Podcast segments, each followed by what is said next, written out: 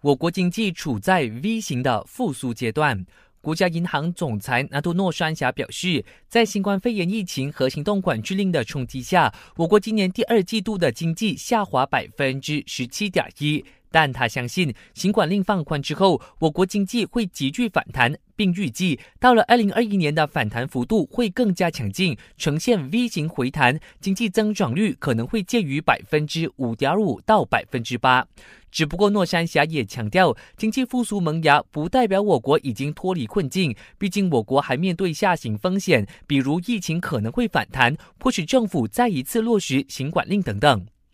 我国新冠肺炎疫情反反复复，截至中午十二点，新增了二十宗病例，其中十三宗是本土感染病例，全国累计病例达到九千一百四十九宗。今天再有七人痊愈，同时没有人病逝。